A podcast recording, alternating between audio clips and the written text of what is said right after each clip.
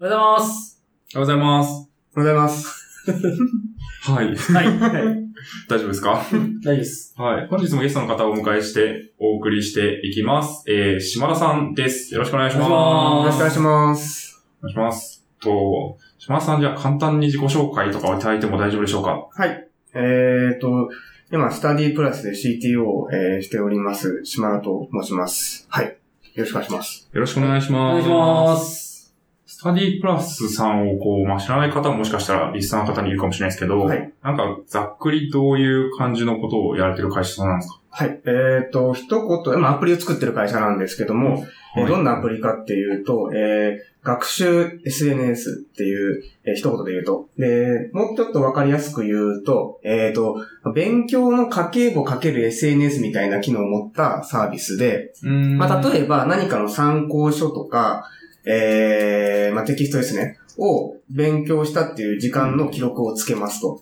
で、その記録をえーつけていった後で、それグラフで可視化するであるとか、あと目標設定するんですけど、あの、何かの大学に受かるとか、えー、何か資格に受かるとか目標設定して、その目標設定した人同士の勉強の記録見たりとか、コミュニケーションを取るとかっていうその SNS 機能があるんですけど、まあ、そういった、えっ、と、サービスを今、えー運営開発してます。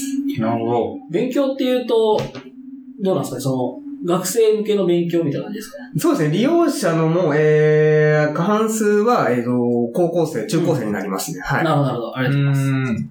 まあまあ社会人でも別にあ使そうですねおうと思えばあ使える全然社会人の方でも、あの、多いのが語学ですね。英会話の勉強をつけてとあかー。で、結構エンジニアもいて、あの、あ普通そうなんにですね技術書の読んだっていう記録をつけるとかでいるんですよへね。ーで、プログラミングのその目標にしてるとかもい、して、人もいて、はい結。構、あのー社会人も結構ね、よく使ってくれてたりしますね。うーんで、弊社その、まあ、それが 2C なんですけども、2B のサービスもう一個やってまして、スタディプラスフォースクールっていうサービスなんですけど、うんで、これはあの、2B 向けで、あの、主にあの学習機関向けのサービスで、主に、えっ、と、塾予備校さんに導入してもらってるんですけど、えー塾の生徒さんに、先ほどのスタディプラスのアプリを使って、じゅあの、勉強記録をつけてもらって、でその勉強記録を塾の先生が、えっ、と、まあ、可視化できる、そのダッシュボードをウェブで提供してるっていうサービスになりますね。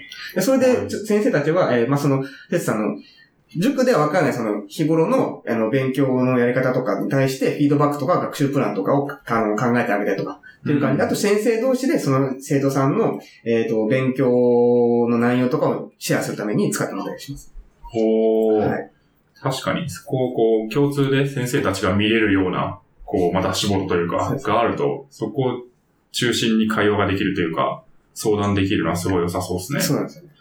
なるほど。それで、生徒がこう、なんか勉強したことに対して、いいねとかつけたりとかして、こう、モチベーションアップさせたりとか。確 かに、先生からちょっといいねつくと、ちょっとモチベーション上がりそうですそうね。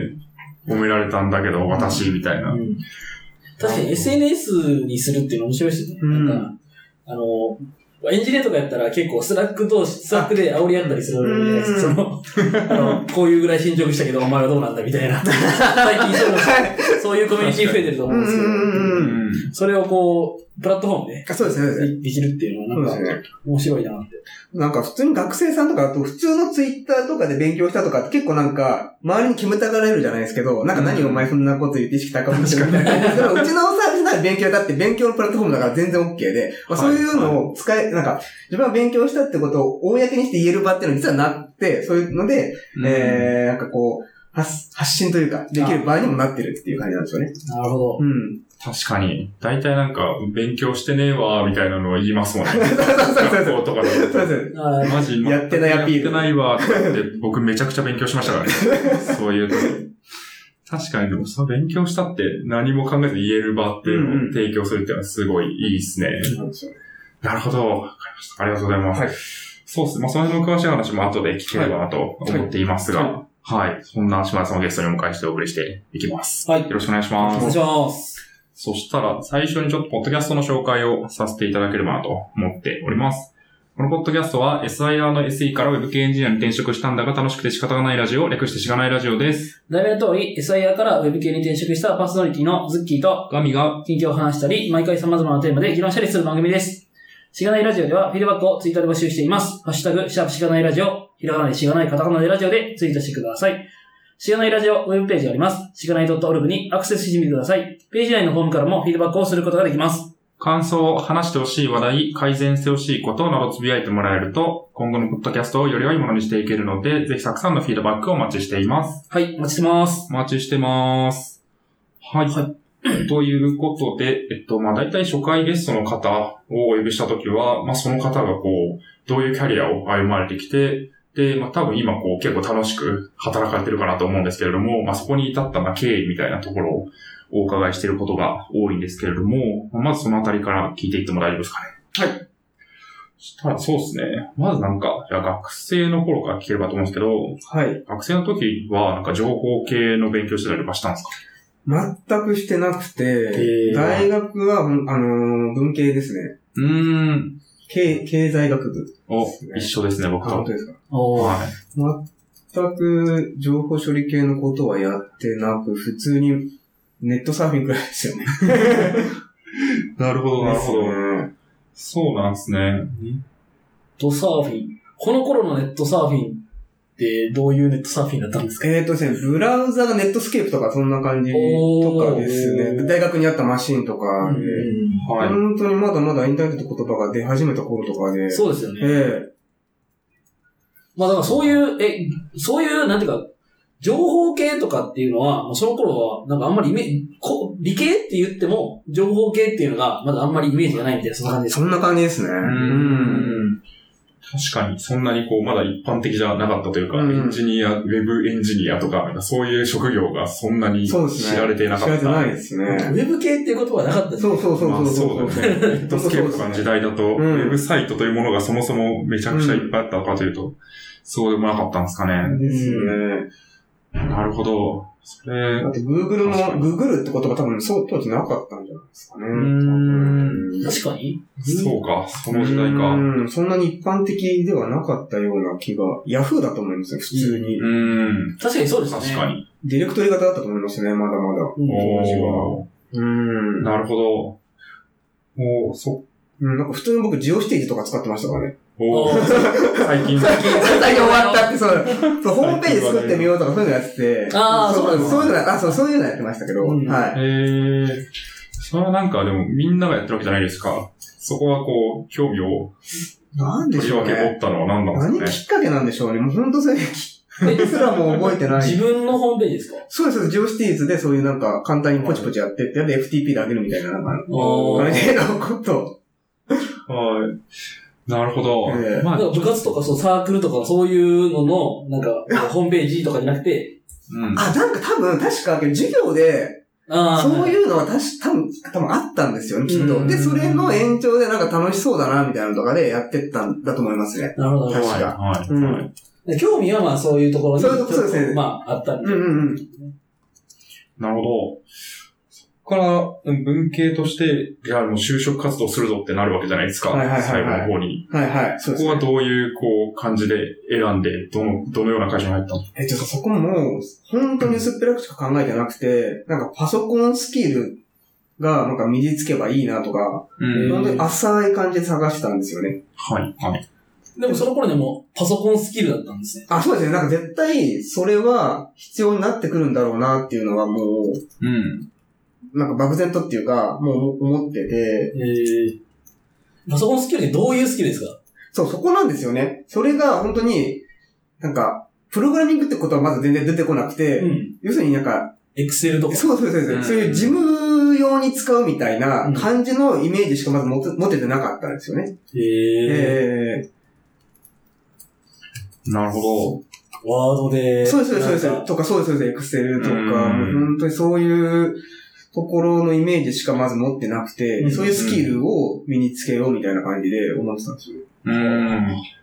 確かに、まあ今だとある程度、もうなんか、みんな使うよね、みたいな感じでしょうけど、例えばなんか授業とかでも使うよね、そとうですそうですか、あるあるですけど、多分、当時からすると、まあこれからこう、そうなっていくよねっていう、こう、気分が高まって、うんうんうん仕事でもどんどんどんどん、こう、そういう、うんうん。なんか、業務用のソフトウェアとかが出てくるみたいな、時なんですかね。食いっぱぐれないようようにみたいな、そういう。そんな感じですね。う。うんん。なるほど。最初に入った、入った会社はどんなところだったんですかえっ、とですね、OA インストラクターっていう職業に、職業となって、で、僕らはアビバっていう会社なんですけど、うん。あのーおじいさん、おばあさんとか、まあ、学生さんに、まあ、ワードとかエクセルとかをこう教えるっていう、はざっくり言うと。うん。そん。な、まあアビバ自体は聞いたことある。あのアビバですね。ああのアビバなんです。いや、本当にあのアビバなのかなって思ってました。のアビバでましたさねに。それですね。へえ、あもう本当に完全に、だから今おっしゃったように事務用のそうです、そうでをす。まず本身当にに。つそうけでて、す、そうですそうです。それを伝える。そうです。安直にそんな感じで考えて、はい、はい。なるほど。そこはでももう、なんか、普通に新卒として採用して、まあ、ある程度そういう教育をして、じゃあ講師としてみんなやってみようみそたいうな。なんですよね。で、なんか、結構がっつり教えてもらえるのかなと思ったら、そんなことなくて、最初の入社前、しかも入社前になんか1ヶ月くらいちょっと研修みたいなのがあって、はいそっからあと OJT でみたいな感じで、ボーンってもう現場なんですよ。へへえーだから、あの、本当自分で勉強していかないといけない環境だったんですよね。せざるを得ないっていうか、まあちゃんと教えるには。そうそうそうそうそうです。っていうのはなんか、この頃からなんかそういう勉強をしなくちゃ感っていうのは出て、なんかあるのかなとは思ってますね。うーん。なるほど。結構教えることは多岐にわたるんですかえー、っとですね、基本はワードエクセルなんですけど、あのーパワーポイントとかアクセスとか、あと、セス。そう、 あと、えっと、当時ホームページビルダーか、ああ。ーとか、そんな感じのことですね。を教えてましたね。うーん。なるほど。ここでも、そうっすね。なんかいろんな、まだ業務でそんな使ったことがないものを、まず勉強して、そ業うそうそう務で使う人たちに教えるみたいなそうそう感じってすごいなんか、頑張んなきゃですね。そうそうなんですよ、はい本当に。なるほど、なるほど。そこ、でも、そうっすね。そこから、まあ、いろいろ教えていく中で、割と楽しさみたいなのとか、もっとこう、技術的なところを見つけるようになったんですかなんか一つずつ教えることに対して、あのー自分も覚えていて、で、えっ、と、その頃、あのーなんか、まあ今もあるんですけど、ま、マウスっていう試験があるんですよね。マイクロソフトオフィススペシャリストっていうう、ん。あの、オフィスに対して、あのーどれくらいこう知識とかがあるかっていうなんか、あのー試験っていうか、あの、実際のその、模擬的に、こう、ワードとかエクセルで何かこの処処理をしてくださいみたいな感じでこう動かして、はいなんか、あの、OK、NG みたいな感じのことを、あの、検定する資格みたいなのがあって、で、それ、そういう、なんか、それぞれ、ワードとか Excel とか PowerPoint とか、それぞれごとにあ、うんその、あって、それをまあなんか、まず、取っていくみたいな感じの目標みたいなのを決めてって、でそうするとやっぱ、その目標とか達成していくと結構次のことやろうとかっていう風になってって、なんか、なんでしょうね。ただまあ教えるとか仕事以外の、なんか、ま、満足感みたいなのが出てきたっていう感じです ね。うんうんうんうん確かにこの教科書を、はい僕らも新卒の時配られた気がする。うん。うん。あったかもね。あった。まあ、エクセルね、大事だからね。うん SIR からすると。そうそうそうそう。なるほど。そこ、でも、あれですプログラミングとかまでは行ってないですかそうなんです。よ。で、そっから、あのーまあ、ホームページとか、あと Excel とかで、例えば Excel であるとマクロとか教えてたんですよ。当時おー。うんでそうすると VB とかがちょっと出てくるんですよね。でまあ、そう教ですえねる内容は本当は薄っぺらいんですけど、そういうのがちょっうと自分なんか面白いなとか、ホームページとかも、あの、JavaScript とか、あの、この仕事っていうか、あの、授業の中では教えそんなに深く教えないんですけど、自分がその教えるために結構し、あの、勉強っていうか知ってくって中で、こういうのあるんだなっていうので、まあ、プログラミングって面白いなってなんか漠然と思ってたんですよね。うんはい、はい、うんはい、はい。確かに、まあ、結構、マクロからプログラミングに入るっていうのはありますよね。うエんクセルのマクロから。そうですね。すごいなんか、経理やってたけど、めっちゃ最適化してたら、なんかプログラム書けるようになってたみ たいな。たまに聞くので。 えそれはすごいなんか面白いなって感じますけどねう。なるほど。から、また転職をされたんーですかね。そうですね。で、そこからプログラミング面白いなって手に職つけたいなっていうのがあって、で、なんかプログラミング、まあ、その、まあ、未経験っていうのもあった、未経験でいきなりっていうのがあったんで、一応その、在職、その、ある在職中に、そのそと当時あの、IPA で初級シスターっていう資格があったんですけど、んそれ勉強して、なんかプログラミングこうやるんだなっていうのを分かった上で、なんか SIR に、あの、えっ、と、初心者歓迎みたいな会社を探して転職はい。だったは感じい。ですねはい。で、それがあの、サイバーネットというちっちゃいベンチャー、ベンチャーじゃないや、えっと、た SI ですね。まあ、S、やったことは SE みたいな感じなんですけど、うーん。に入って、って感じですね。なるほど。はい。結構そうっすよね。割と未経験でも働けますよ、みたいそうな。そうそう IT 人材として働けます、みたいな会社は、うん。まあ今でも多分ありま今ですもしそうだと思いますね。当時もまさにええあったんですね。なるほど。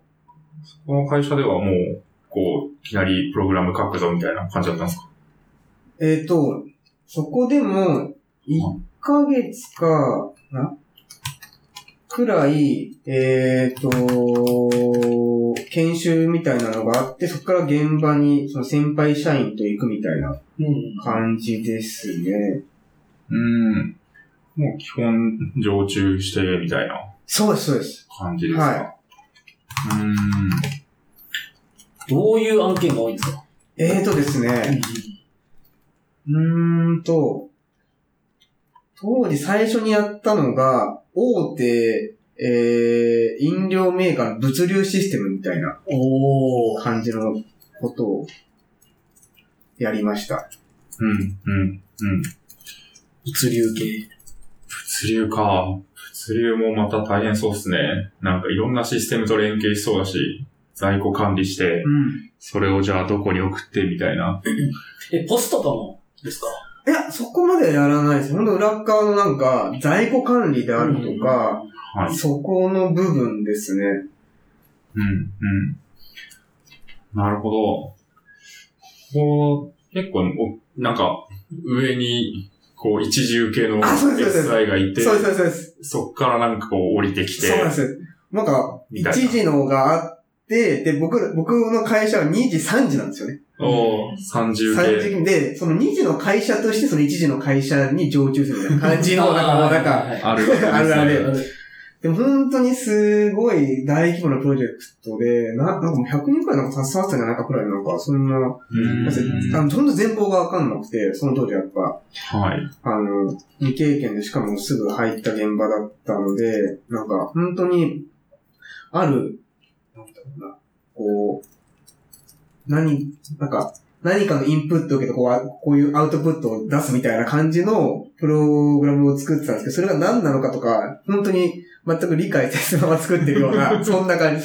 こう使用書が、Excel の使用書があって、はい。こうやって変換、変換っていうか、こうやってうん。変えてみたいな感じの。インターフェースがそう使そうっていそうて、そうそそうれを処理する、こう、サブシステムを作りましょう、みたいな。へーえ、言語としては何なんですか C シャープでしたね。あ、C シャープだったんですね。もうマイクロソフト、うんそこの一時受けのベンダーが、そのマイクロソフトにがっつりって感じだったんで、うん。あの C シャープで ASP.NET で、うんあのデータベースのマイク、あのー SQL サーバはい。ーで、もうサーバー IIS とか、まあそんななんか、なんか、 IIS。なんかもうちょっとですあ、いやいやです。 Windows サーバ難しいね。ね。懐かしいなでんかもすうね全然今は、ー。 そうですね、触んないサーバーからはと。もう聞けないですけど。 Windows サーバーとはという感じですからね、今の環境化するとう。ん、ドットネットフレームワークは本当なんか出だした頃っていうか、うんそんな頃のですね。なるほど。うん、なんか、なんだっけ。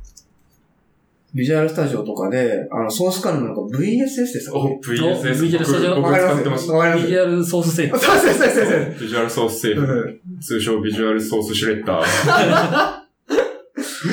いや、今考えると信じられないよ、なんか使いにくさ。そうですね。ななんか、何回かとこのこのポッドキャストでも喋ってますけど、なんか、誰かが何でしたっけチェックアウトみたいな。誰かがすると、それは誰も触れなそうそうそうくなる。そう。でその人がその状態で退職とかすると、本当になんか誰も触れないソースとかができるっていう、大変なやつがあるんですけどなんだ、よねそうですでもね。その頃もうぎ、まだ Git はなかったぐらいですよね、でもね。 S、S、サブバージョンとかはもしかしたらあったかもしれないですけど CVS とう。か、うんん。 Git って名前を多 Git は分。 2005年ですもんね。本本当だ、い初や、版2005年ですねいやー。そのぐらいまだでですね。すよ。まだまだっていうか。うん。初確かめてに。だ。うそうですね。ん。働き方的にはどんな感じなんですかなんか結構辛い働き方をしがちじゃないですかあー ?NG 受けになると。まさに、やばかったですね。この現場もやばかったんですけど、他の現場の時でも結構でしたね。結構変わられてたんですか、現場は。えっ、と、周期的には。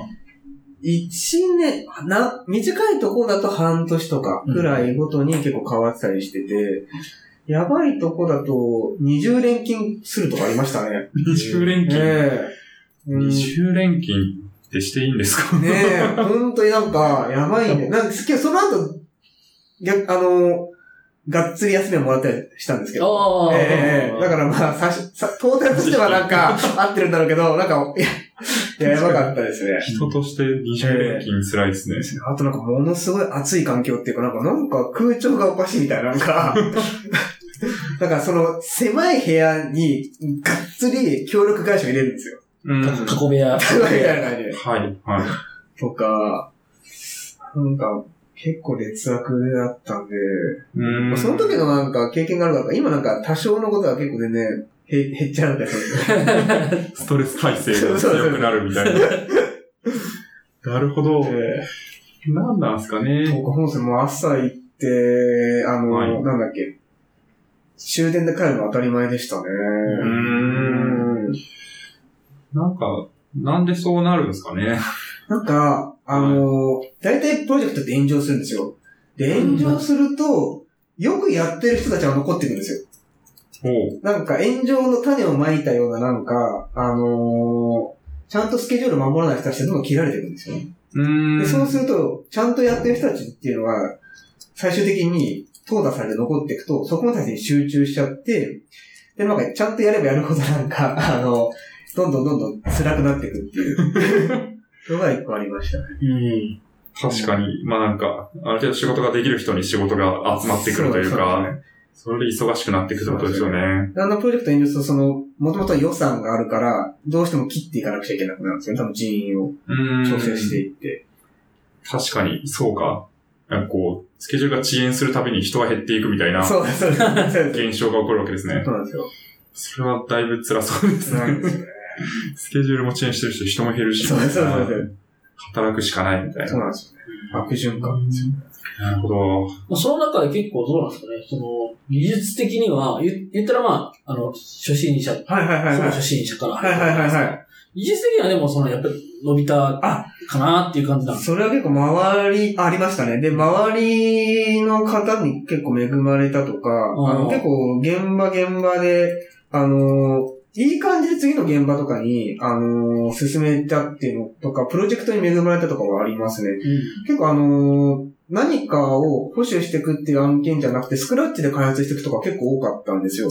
その中で、あの、最初はその、言われたことプログラミングしていくっていうところから、だんだん設計であるとか、あの、ちょっとどんどんどんどん上流っていうんですかね、うんみたいな、あの、携わっていくことで、どんどん全体が俯瞰できるとか、なってって、でそれに必要な、あの、設計スキルっていうんですか、あの、例えば、デザインパターンを覚えていくであるとか、あのその言語に対する、あの、仕様とか深めていくオブジェクト思考のこととか、例えば C シャープこの Java にやったりとかしたんですけど、その時に、あの、まあ、いろんな共通項はあるけども、違いとかもあったりとか、そういったことを、あのなんだろう学んでいくようになったんで、その、い期間うん。で、あの技術的な向上ってすごいできたと思いますね。ああ運が良かったなと思います、本当に。それは運がいいんですか運がうん。良かったと思いた いですね。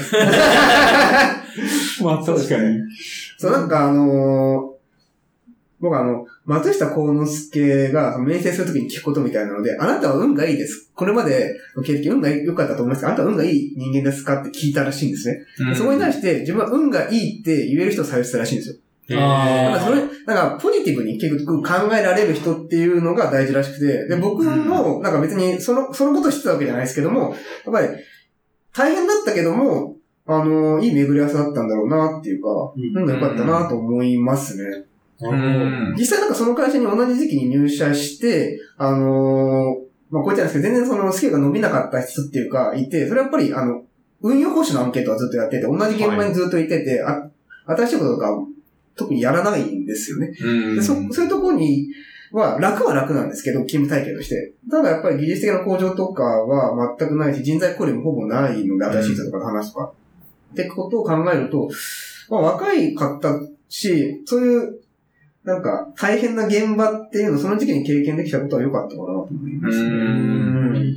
確かに、まあ、開発と運用だとだいぶやること変わりますね。そうですね、そうですね。ここでなんか、じゃあ次、運用からいきなり開発しろって言われても、なかなかできない。うん、そうそうそう。そこはあると思いますね。うん。そのすごい考え方はいいですね。ポジティブなうんうん考えというか、やっぱなんか、何がしか得るものはあると思うので、うんうんそこに対してこう肯定的に捉えて、運が良かったから、次こんなチャンスがうんうんこう、巡り合ったんだみたいな感じに考えていくと、どんどんこう、新しいことにも取り組めるようになると思うんで、確かに。確かに、程度によるけど、なんかこう、環境にま、環境が、環境に丸をつけるというか、うん、うん、あ、そうですね、そうです ね。うん。環うん、環境良かったんだな、みたいそなう。そうそうそうそうですね。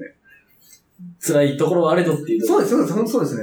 うん。なるほ確かに。あと、自分にあ、自分がめっちゃ優秀だからできたっていうのとも違うじゃないですか。あ、わかりましたわかりましなんか、うんそう、環境が良かったから自分が上がっただけで、自分に対して謙虚でいなきゃいけないみたいなの感じもする ので、そういう意味でもすごいいい考えな気がしますど。うね。んなるほど。ありがとうございます。そこからでも、またた。そうなんですよね。転職を、2回目の転職になるんですかね。えっ、とですね、この頃、あの、いわゆるリーマンショックっていうのが起きたんですよ。ああ、そっか。ちょで、うどその時期ですね。もう2009 SIR の、そういう業界っていうのは仕事が、うん、なくなってったんですよね。うんで、僕はまあ、えっ、と、一応はあったんですけども、ただその会社と結構なんかもうそろそろ、なんか、あのー案件を取ってこれなくなったみたいなことはで、い給料がちょっと上げる、ああの、なんだろうな、こう、昇給とかが結構難しくなってくるみたいなことになっていってて、で、やっぱりあと次のステップを、まあ、えっ、と、この頃もう4年目かなくらいで、ちょっとなんか違う業界にも行くべきかなと思って、ちょっと仕事探しみたいなことをちょっと考えようと思って、まあ転職しましたとはい。いう感じですね。で、それでリーブ先生という会社に、えーっと行ったんですけども、で、決めた理由っていうか、うーんと、まあいろいろあるんですけど、まずなんかこの頃ってすごい、今と違って、求人の案件ってすごいやっぱ少なかったんですよね。うんエンジニアのエンジニアの。求人そのも多分不景気だったから少なかったと思うんですよね。はい。リーマンショックっていうのもあって。で、その頃に、なんか積極祭みたいなことしてたんですよ、結構。すごい大量っていうか、まあ、採用しようみたいな感じで。で、それってなんか、すごい有料企業かブラック企業かどっちかだなと思ってて。 確かにそうですね。で、まさか、ちょっとかけてみようかなみたいな感じ。あと、えっ、と、社長が本当若いっていうので、うんそうですね学生企業だったんですよね。うん。の、あのー、早稲田のね、大学生の頃に、えっ、と、起業したっていう感じ。で、で、なんか最年少上場を狙ってるって、こう、この頃から言ってて、うんで、あとやってるビジネスモデルっていうのも面白かったっていう、当時あの、ジョブ先生っていうサービスはい。やってたんですけど、まあ今ちょっと名前変えちゃってるんですけど、えっ、と、まあいわゆる成果報酬型のバイトの、あの、求人サービスっていうのをやってて、まあその、あのー採用したらまあ成果報酬を上げますよっていうので、で、うん受かった人もかいあのもらえるっていう、そのビジネスモデルってのはそう面白いなってう。いうんもう感じて、で、まあそういうみんな若い人とかいるっていう、そういう、なんかこう、自社サービスを持ってるっていうところを軸に考えてたのもあって、そういう面白いサービスやってるところに、ちょっとかけてみようかなっていうので、まあ決めたって感じですね。うん。やっぱ自社サービスが良かったんですああのーこれ SIR にいる頃に感じてたのが、あのー新しくこう作られて開発できると面白みはあるけども、それ作り切ったらそれで終わりって感じで、その後そのサービスはどうなるかとか、システムどうなるかっうて、んあまり見ることがなかったんですね。なので、愛着も持てないし、っていうのが一個あったっていうのと、あと、そこの現場でいくら頑張ったとしても、その、結局自分の所属している会社には、けあの決まった利益しか分かってこないんですよね。ね。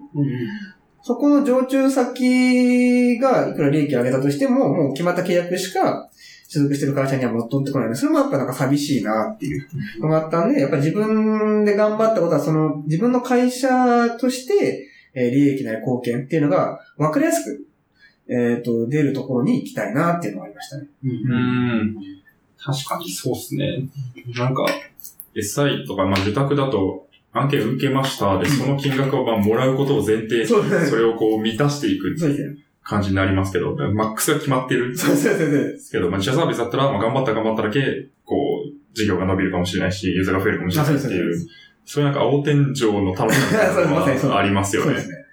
それはすごく感じますね。うん特にまあ、ある程度そのビジネスとか事業とかに興味があったりすると、逆になんか、そこが決まってるともうなんかモチベーション下がるというか、うんまあ最低限それこなしておけばいいか、みたいな、うんうんうんなりやすいですけど、うんそこのなんか事業伸びてる感みたいなのはある気がしますね。そうなんですよね。確かに。特に、まだそうっすよね。リューセンスさんは2009年頃だと、まだ3年とかできて、そうですね。えーと少なかったですね。そうですね。社員ん数が、まだ30弱とかだったと思うんですおよ。ーあの、えっ、と、最初、あのー、早稲田の中に、あの、オフィスがあったらしいんですよね。そっから、えーえっ、と、高田の馬場にオフィスが移ったんですよ。で、その頃に僕入社したんですね。うん。で、えっ、と、社員番号も、あのーまあ、当時なんかいろいろバイトとか抜けたりとかあったんですけど、えっ、と、22番だったんですね、僕。おーとかの状態でしたね。はい。で、入ってから1ヶ月もしない間に今度なんか渋谷とか2店とか、うんそういうとこも、どん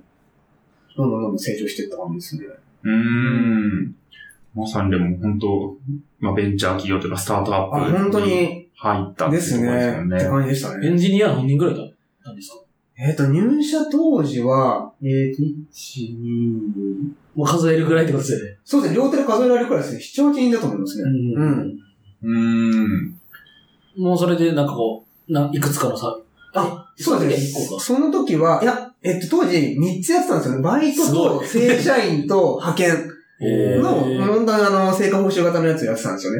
うん、同じような感じのそうです。ビジネスモデルそうでで、す、そうです。えっと、チャンネルが違うみたいなあ、。そうです、そうです。うーん。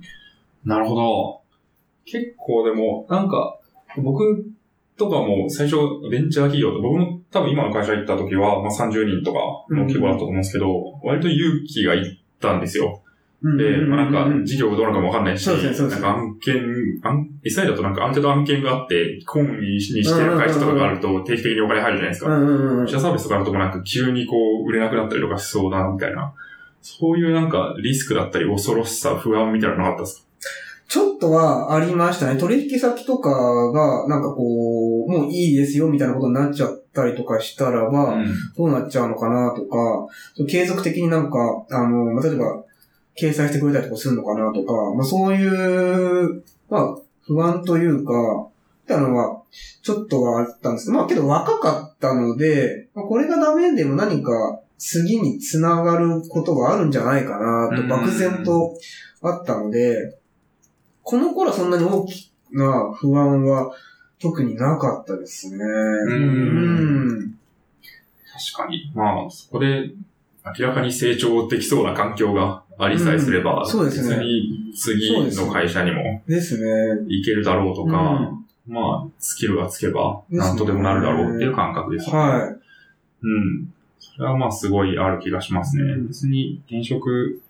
まあ、特に1回しちゃえばもうなんか2回目も3回目も、まあなんかなんとなくできるだろい。うっていうう気持ちにもなってくると思いますし、そういう会社をまたいだリスクエッジみたいなうんのはすごい考えますよね。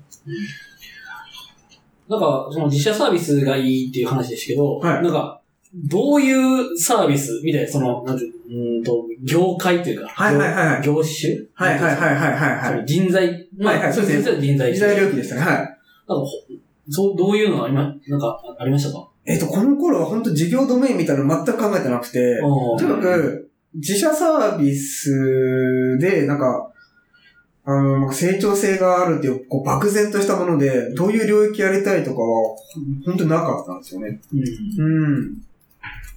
うん。まあ、なく、なくないですかいきいきなりは。僕も全然なかったですけどね。転職するってなった時に。なんか、あとりあえず、こう、ベンチャーで自社サービスやってれば、なんかいいかうな、んうん うんうん。ぐらいの気持ち。本当深く考えてなかったですなね。んか、その人、人材系っていうのは特にちょっと僕が、なんかちょっと引っかかったところがあって、結構、その、営業の足が重要になってああくるようはいな、はいえっはいはいはいと、ビはジいネはスい。モデルじゃないですか。そうです、そうですね。っていうのが、なんか、その、IT で、そうそう、IT サービスをやりやるぞ、立ち上げるぞ、みたいなはいはいはいはい。感じではないような気がしていて、はいはいはいはいはい。純粋、純粋に、純粋にっていう言い方は良くないかもしれないですけどは、はいはいはいはい。まだ、うん。なんかそういうところでなんかああったのかなと思ったんですいや、なんかその通りだ、そういう、なんか人材とか HR 領域みたいなのが、そういう労働集約でやるとかもイメージも全くなかったんで、あのー、なんつったんやろな。ただただそういう、あの、掲載無料で、成果報酬でっていう、その、ああ企業と、えっ、と、バイトを求めてる求職者と、うちの会社、うちの会社がリブセンスっていう、こう3社がウィンウィンになるっていう、そのビジネスモデルがそう面白いなっていう、うんそういうところうん。が、ちょっと、あのー魅力に思ったくらいで、そのなんか不安材料みたいなの全くなかったんですよ、ね。なるほどうん。結構、ポジティブ、。ですね うんさっき、さっきの話じゃないですけど、ポジティブにいろでいすろね。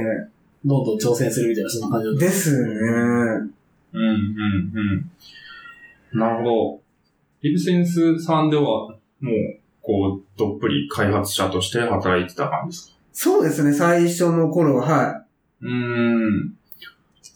このでも、もともと C シャープであそうです SI で働いてて開発してて、そこからでも、リブセンスだと結構開発の仕方だったりとかあ大きく変わったんじゃないですか。全然違いましたね。えーっと、入ってから PHP やったんですけど、た。うんはい。で当時あの、シンフォニーっていうフレームワークうん。はがあって、で、で、それまでは、エサイアの時は、あの、性的な型付き言語みたいなのが結構メインでやってて、C シャープとか Java とか C プラとか、まあ、そういうのメインでやってたので、こういうライトウェアランゲージみたいなものとかっていうのは初めてだと思う。触ったっていうか、開発っていうのは、この頃からですね。はうん。い。で、あと本当になんか、こう言ってわからない。まだまだ全然開発関係とか整ってなくて、ソースもなんか、コード管理とかさされてなかったんですよね。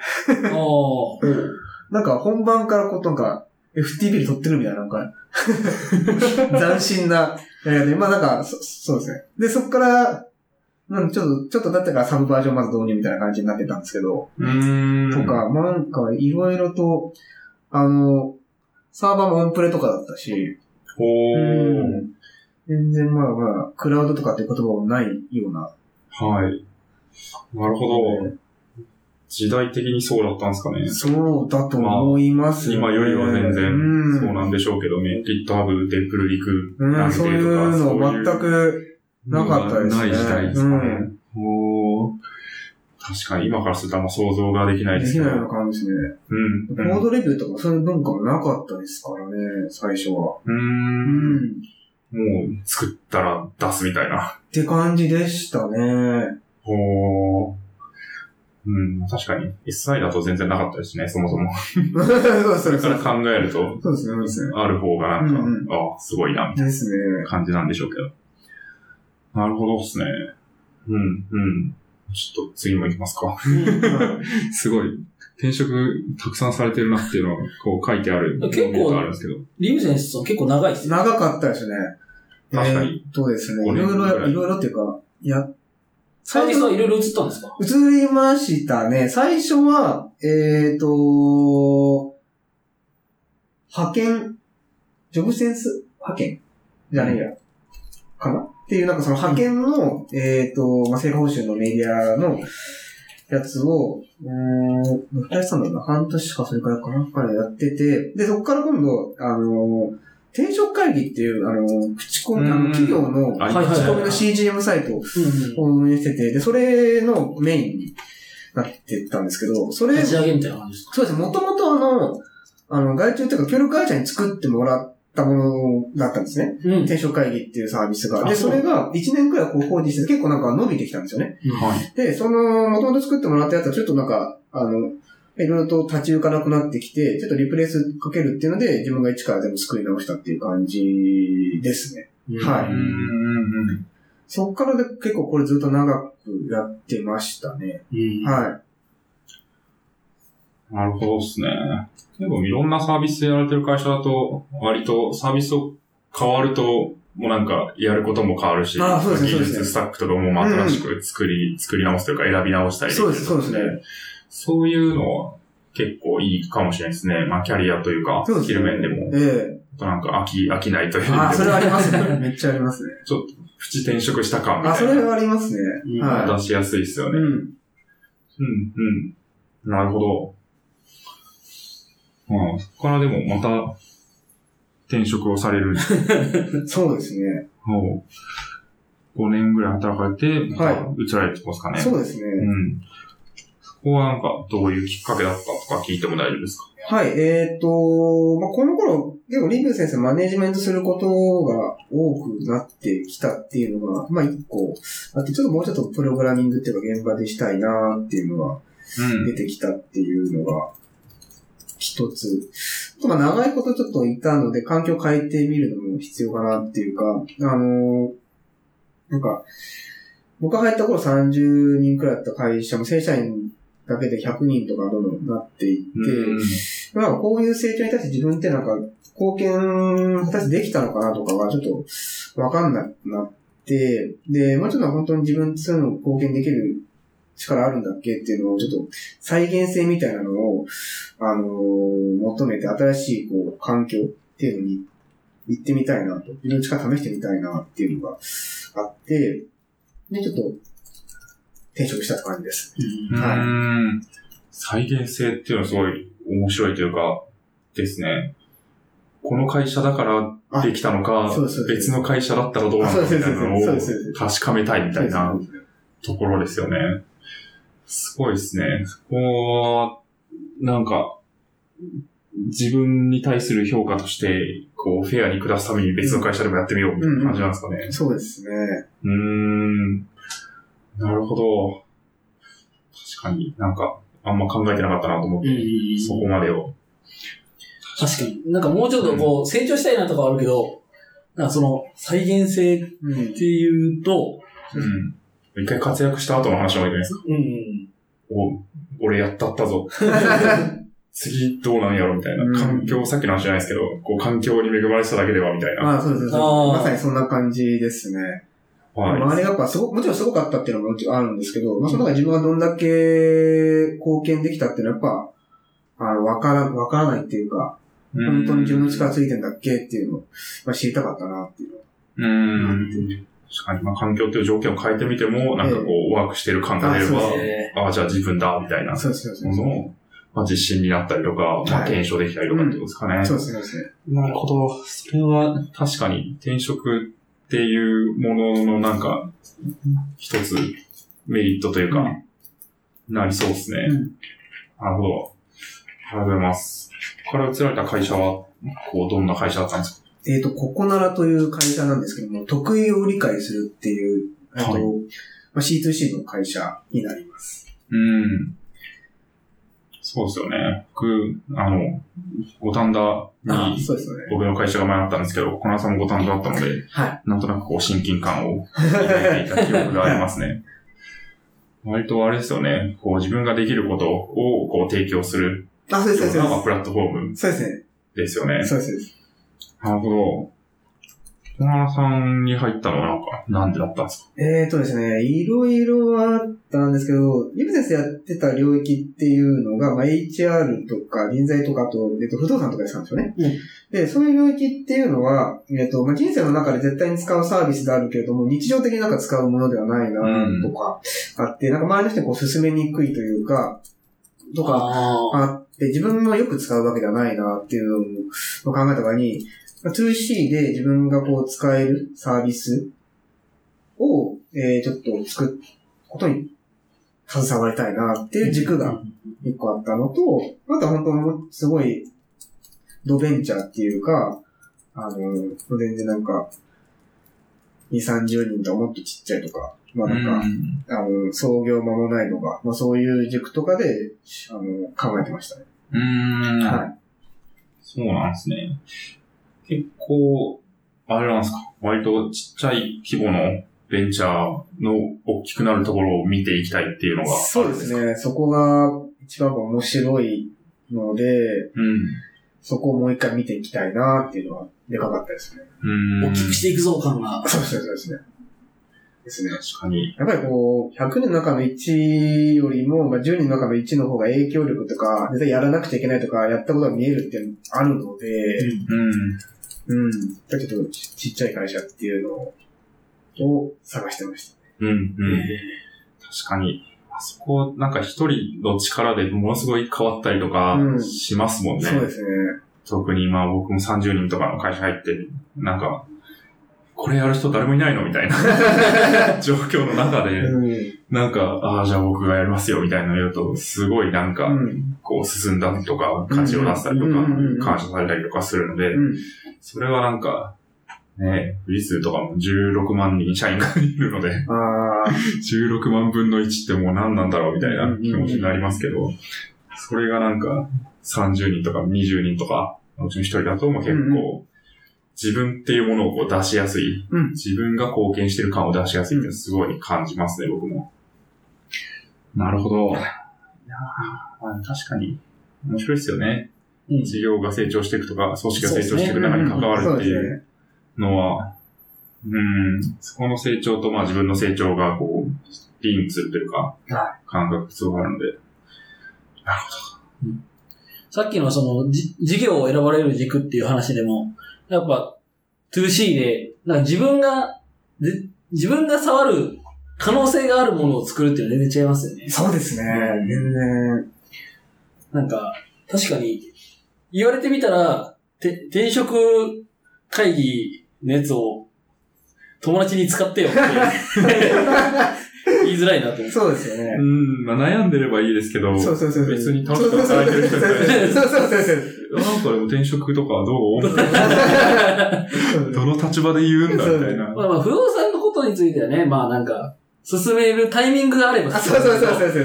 いかんせん少ない。そうですよね。まあ確かにそうなですかなかね。家を買うとか選ぶ、部屋移りするとかって、そんな頻繁にはしないから。もうちょっとこう、自分が日常的に触れるようなそうですね、そうです。感じのものがあればな、みたいな。えうん。うんうん。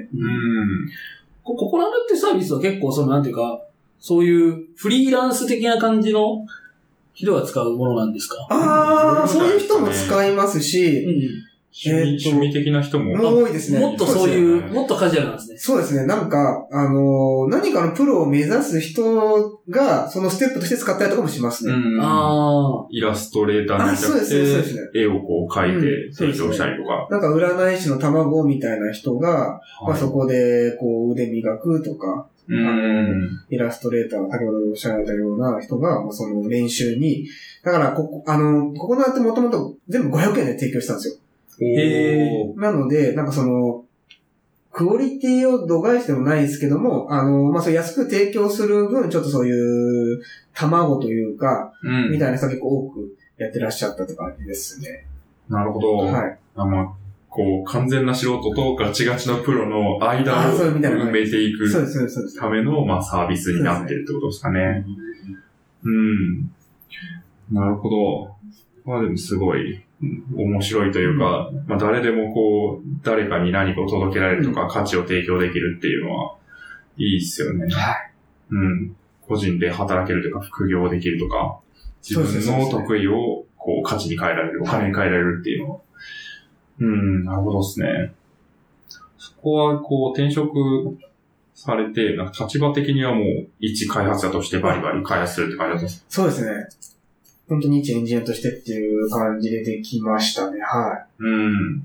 確かに。今日まあ現場でもっとプログラミングしたいっていうのは、まさに金ライダーってことい。ですそうですね。確かに。まあ、そうっすよね。もう20人とかの規模だと、もう開発するしかないですそようね。そうそうそう。何もマネージメントすることはない。確かに。結構、その、あのー、SES 時代も、その、リブセンス時代も結構、サーバーサイドみたいな感じああ、そうです、そうです。だったずよ。っとさ、あ、サーバーサイドで、で、転職会議の頃は、あのー HTML コーディングする講座さんはいたんですけど、JavaScript は全部自分で書いてましたよ。ああ。うんその頃は、あの、普通に JQuery とか、 あと、あれですよね、プロトタイプ JS ってご存知ですかプロトプロトタタイプイプ JS っていう、そういう JS。フレームワークがあったんですよ。へえ。聞いたことあるかもしれないやうん聞いたことあるような気はする。とか、まあそういうのを駆使してうん。へーやってましたね。ありますね。なんかこう、今見るとこれ、なんか、その何歳だな今の、こう、ES6 とかそういうなんか、そういうのに近いインターフェースをなんか、こっちは提供してるの僕は気がするんですよね、勝手にうんなんかこう、その JavaScript って、そのプロトタイプベースの考え方ですけれども、クラスベースの考え方みたいなのを取り入れていくみたいあ、な本当だ。クラワスタークで、ちょっとなんかもうなんか、先、先を言ってたことないですけども、なんうか、ん。まあ、僕は使いやすかったんですけどね。で、まあ、廃れていっちゃったんですけど、これは。ううんん。確かに、JS 自体の進化によって、こう、廃れていくうん JS 界隈そうですのありますよね。こういうスクリプトとかそうも。そうそう。そうだと思いますけど。なるほどですね。うん、でも、そん、なんか、僕のイメージ、すすごい20人とかの会社だと、エンジニアはもう全部やってみたいな、そんな感じになりそうな、ああ、そうそうそうそうそうですね。ここならとかそういうあ、感じでまあすあとまさにそうで、あのーこれはあのインフラは AWS とかだったんですけども、うんまあ、特に専属のインフラがいるわけでもないので、うんサーバーサイドエンジニアが見たりするし、あーまあ、フロントエンドが一応得意な人とかもいたので、まあその人にお願いするのもあったんですけども、できることはやるって感じでしたね。うんはい。うん。うん、うん。確かに、まあそうっすよね。フロントだけ書きますって言っても、フロントの仕事がこう、上下あ、波あそるうじゃないうですそそか。うそうそうそう。新しい、じゃあ、機能作ります、画面作りますなると、まあ、バーって増えるけど、んこれはなんか、ある程度落ち着いてくると、もうちょっとじゃあ、いろんなことやりましょう、みたいな、なる気がするので、うんここはそうですね。特にまあ、01とかのフェーズやる場合は、ある程度いろんなとこ触れるでってすいうね。人の方が活躍しやすいですでね。すね。うん。なるほど。そうですね。うん。そこから次の会社行きますか 多いから。なんか、そうですね。これでもやっと今の会社にはい。行かれるってとこですかね。そうですね。うん。そうですね。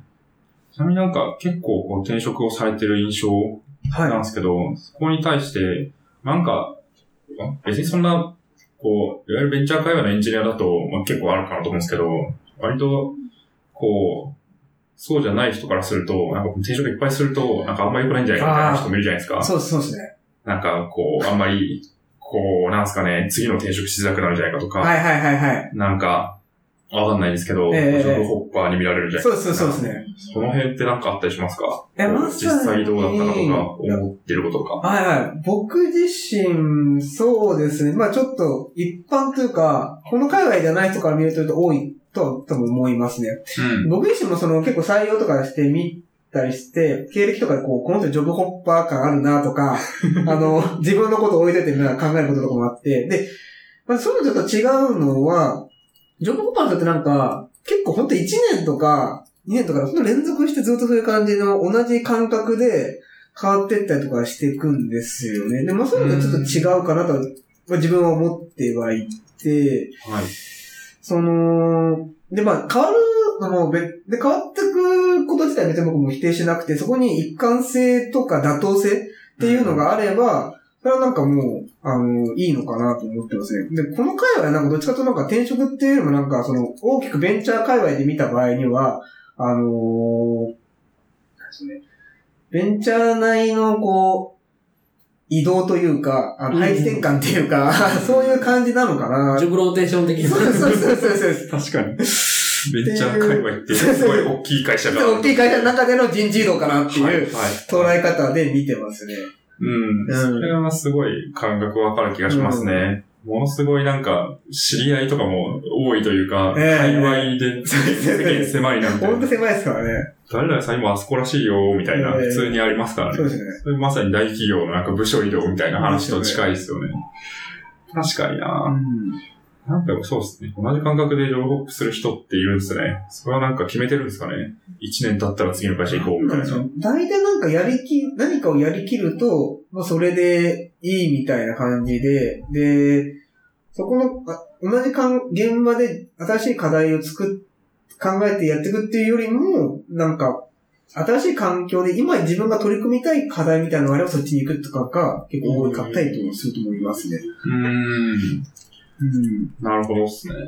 確かに。まあなんか自分、自分に対してこう、いい餌を与えていくみたいなあ、そうそうそうそう感。じで、うん一番いい餌をこう、取っていくみたいな。うん。割とそれでも、そうですね。自分目線だとそうなりやすくて、きっとなんか事業とか会社目線だと、ある程度長くいるかっていう風になるかもしれないですね。そうですね。うん。確かにでも、その一貫性とか妥当性があれば別ええに全然いいよねっていうのええはすごい分かって、やっぱ別になんか、本当に目的があったりとか、うんまあ、スキルアップのためとか、ええ自分の中で説明できる納得感みたいなのがあればうん、全然いいかなと思ってるのはすごいそうで、自分なんかこう、ある種その、逃げの一手みたいな感じにずっとなり続けるうんうと、んちょっと良くないかなっていう気がしますよそうねです。あれでさっきのもう環境のせいに逆にしちゃうみたいなあそうそうそう、まさにそうなんですよ。感じになると、うちょっと、うん。うーん、みたいな。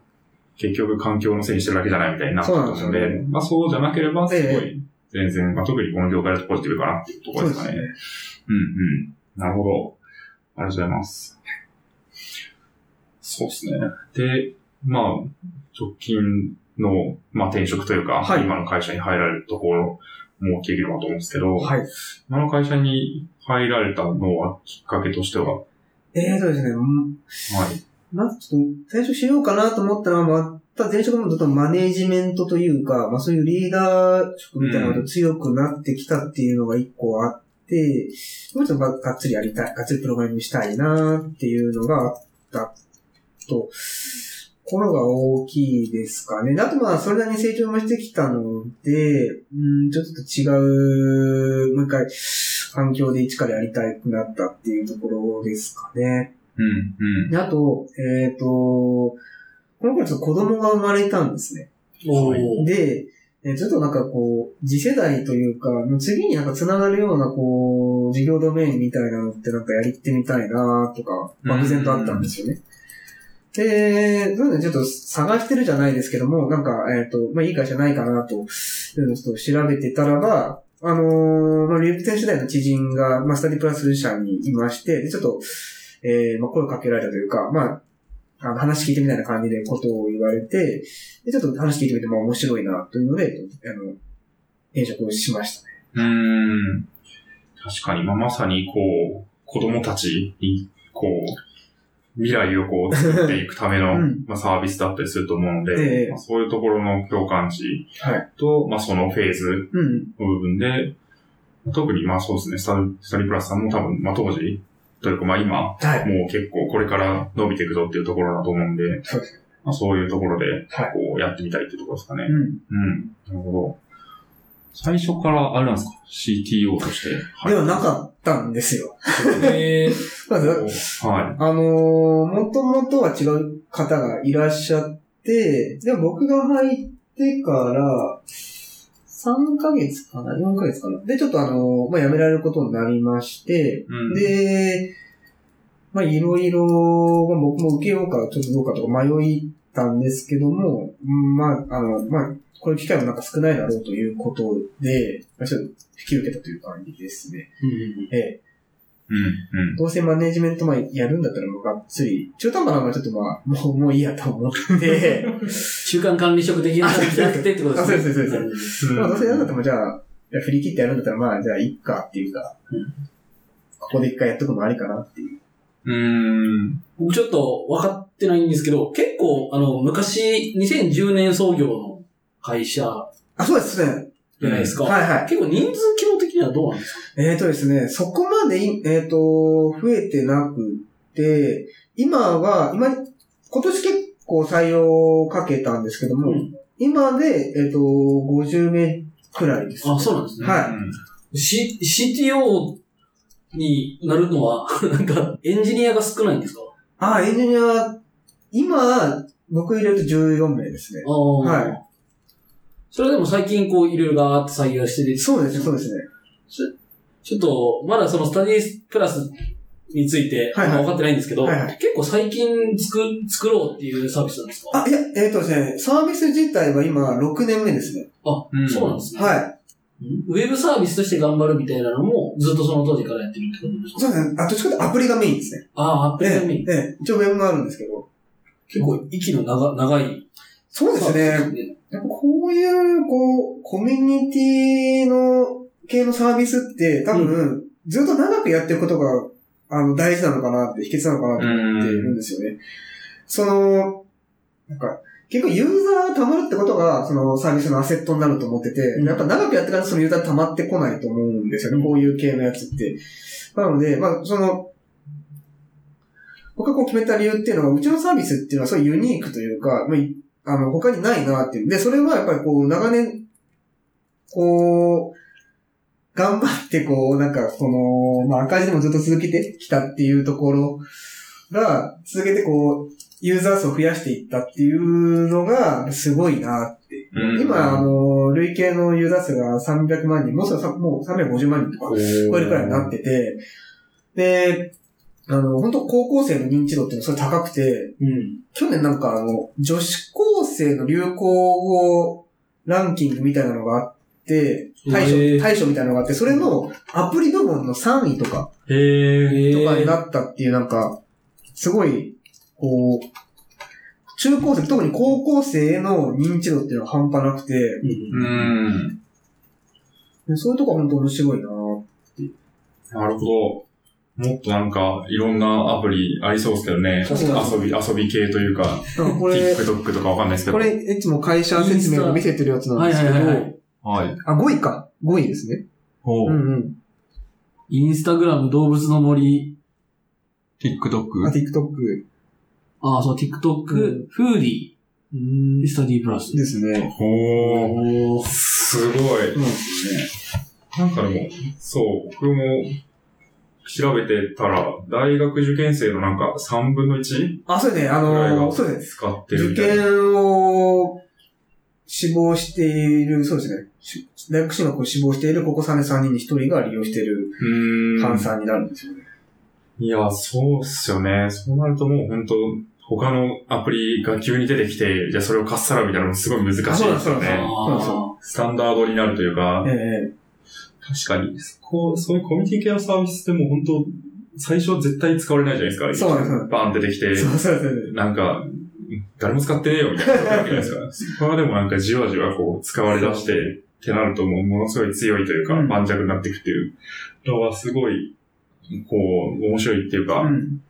そうなってくると、すごくやれることも増えてくるな、ですね。ありますよね。なるほど。なんかでも、そうですね。結構、こう、まあ、特になんか創業者、共同創業者とかが技術者がいて CTO っていうケースだと、まあ、CTO も最初からいるよねうんってなると思うんですけど、なんかもともとそうじゃなかった会社だったりすると、まあ CTO を置く置かないみたいな話もあるじゃないでそうそうすか。そうそうですね。そのあたりって会社としてどんな感じなんですかスタンスというか。えーと、結構うちの会社シート変わっていって、あのーい僕でも4人目とかなんかそんな感じとかなんうで、ん一応なんか送っていうスタイルは取ってるんですけども、なんか、はい。まあ、それぞれ事情僕もよくわかんないんですけど、結構変わっていってるっていう感じですね。うーん。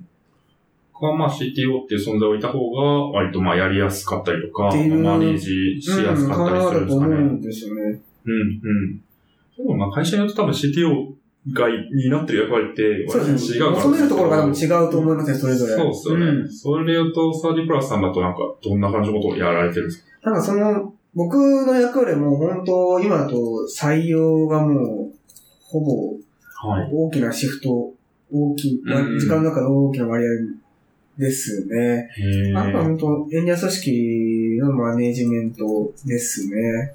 うん。はいい。なるほど。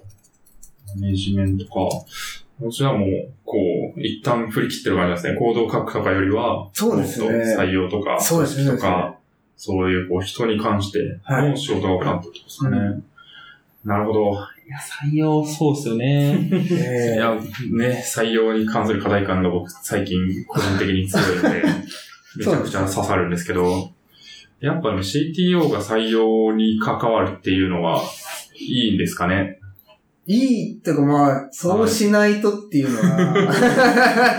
まあ、そうですよねえいえや、まあ、例えばなんか、あ別に人事がやればいいじゃんとか、もうあー言えなくはなさそうだし、なあんか、まあ、わかんないですけどうんエンジニアみんなでちょっとずつやればいいじゃんとあか、なくはあ。ないと思うんですけど、ああ多分それだと、感覚的にはまあ絶対、採用できないだろうなとは思いますね。うん。確かに。なんか実際その採用を、じゃあメインでしお仕事をしてやってますみたいな感じで言うと、どういう、どういうことだとされてるんですかえーとですね。うーん、例えば、どっから話そうかな。うーん普通に採用の面接とか面談とかまずするっていうのがはい。あります。定常業務として。そうですね、選考をする、作業するっていうのと。で、あとはですね、まあ、えっと、そうですね。うーん、それ採用戦略を考えるっていう感じですかね。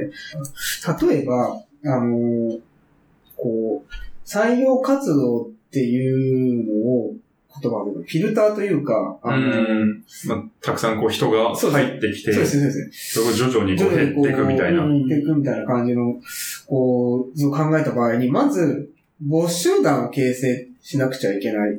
あの、認知度を上げていかないといけはいな。はいいはいはい。っていうところを、あのーまず最初に考えていって、で、でや、始めたことが、えっ、と、まず、テックブログやってなかったんで、それ作りましたと。うん。はいで、はいうんと、それも、あのーなんか、一番良くないのが、あのーまた更新されなくなっちゃう。 これ一番良くなくてそうですよね。そうですねであと間違った情報を書くっていうのはあんま良くないっていうのがあって、それだと、ぎゃあの、小西さんが逆に印象良くないので、で、それをまず定常的に回す仕組み。あのーまあ、各グループというか、あの、チームメンバーで、あのー輪番制にして、で、かつ、その、各ことっていうのを評価に入れるうんっていうのをしていって、こう、まず止まらない。 何か書くっていう。で、発信していくっていう。でその発信することによって、あの、まあ、弊社に対して、あの、こう期待値調整をしてもらう。対求職者というか、外の人はにい。対して。はい。あの、まあ、うち、すごいテッキーなことやっているわけでもないけど、あの、技術をロスとかにしてるわけでもない。で、そういうことをちゃんと理解してもらいたいなっていうのと、どういう人がこう、中にいるとか、いうのをまあ知ってもらいたい。どんどん発信して、そういう認知活動っていうのをまずしていきたいなっていう。ので、まあ、テックブログを始めましたっていうのと、あと、えっ、と、テック系のカンファレンスに協賛して、でそういうところにあの貢献していって、あのまあ、広くしてもらうっていう。ので、あのー結構、たくさんのカンファレンスとかにも出るようにしていきました。うん。うん。うん。そういう戦略考えたりとかですね。確かにこれ結構一個一個の記事ボリューム大きいですよね。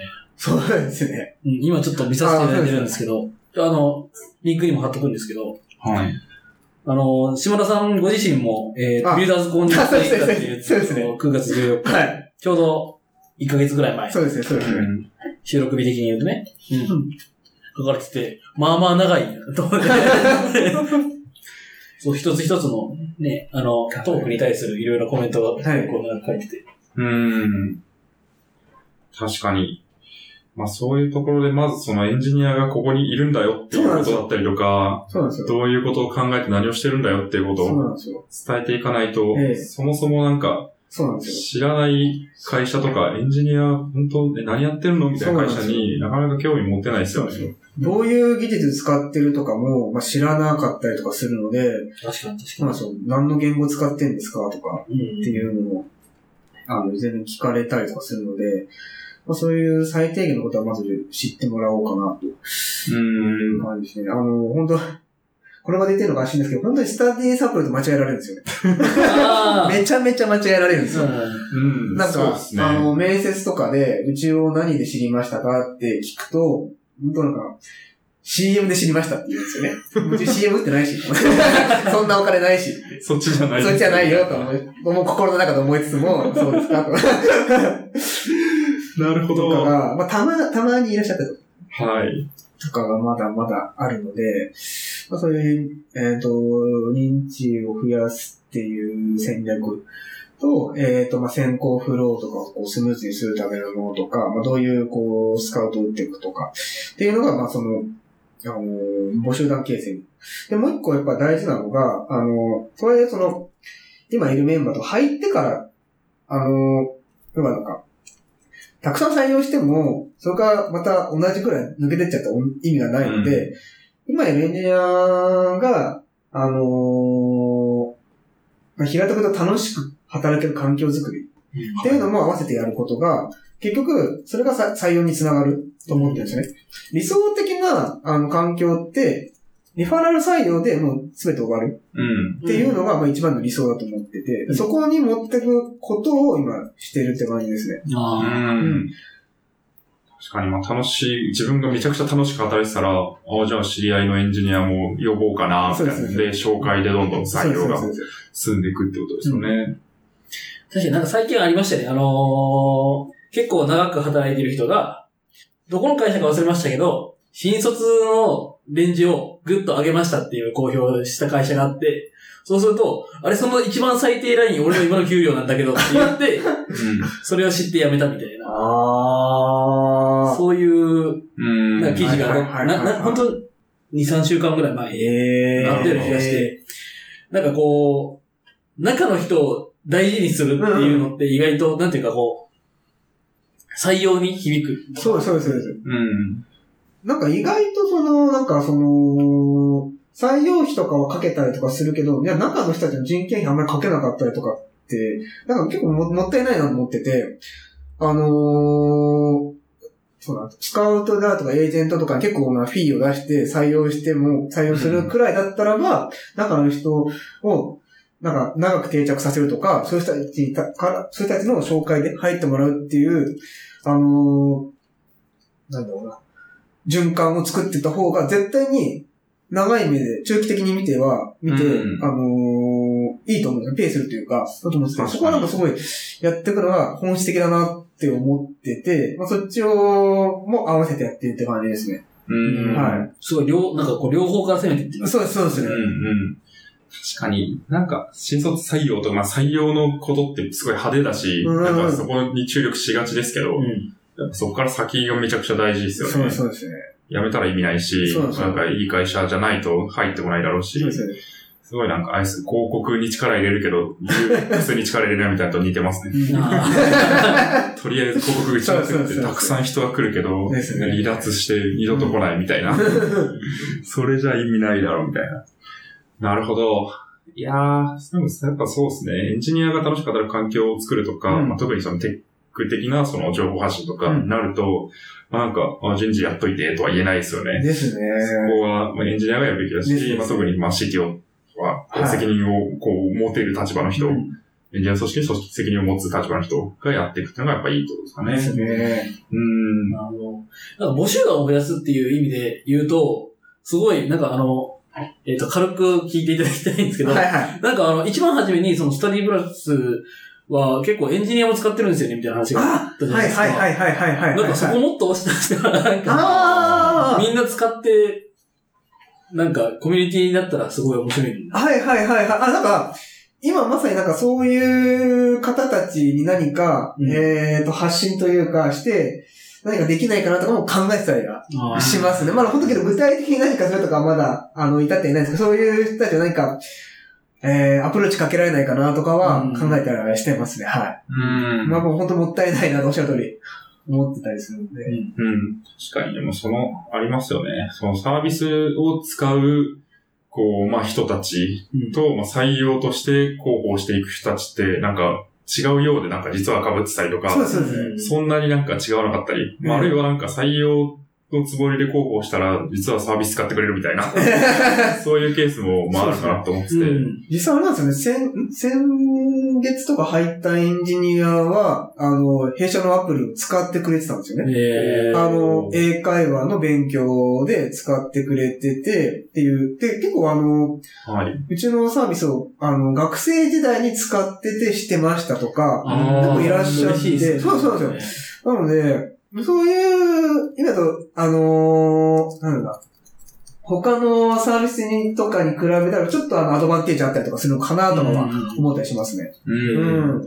なんかエンジニアだったらね、使ってたらここ直したいな、みたい な。そうそうそうなるから、確かに。そういう人たちが入ってきて、マジで自分でここ直すの。それが一番いいサイクルな気がそすうるんですそようそうそうそう。確かに課題感を持って入ってくるし、そうそうそう。もうなんか、知ってるんで、仕 様を。説明する必要がもうないっていう。確かに。ええ。それ俺直させろ。そうそうそう入ってきたら一番いいっすよ。えなるほど。そういうのってくると面白そうですよね。そうなんですうよん。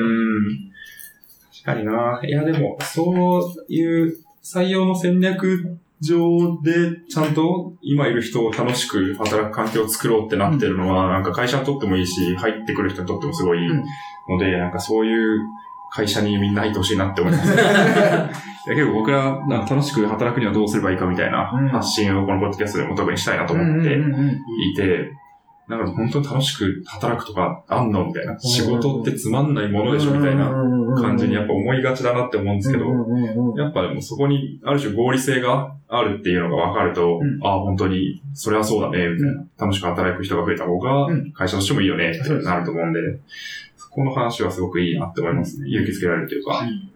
うんうん。なるほど。あとなんか、そうですね。エンジニア組織のマネジメントっていうところで言うと、ええまた、こう、別のお仕事というか、若干変わってくるかなと思うんですけど、なんか、マネジメントっていうと、具体的にどういう感じなんですかえーとですね、まあ、わかりやすく言うと、はい目標を設定したりとか、評価をしたりとか、そういうところですね。うん。うん。だからワンオンワンとかは、ワンワンもしてます、今、各週で、はい。ただですね、その場は、えっ、と、どっちかというとですね、えっとまあ、主にコーチングみたいなのがメインで、あの、目標、目目的としては、各メンバーがあの自立でき、自律的な顔考えを持った人間になるような場にしたいなと。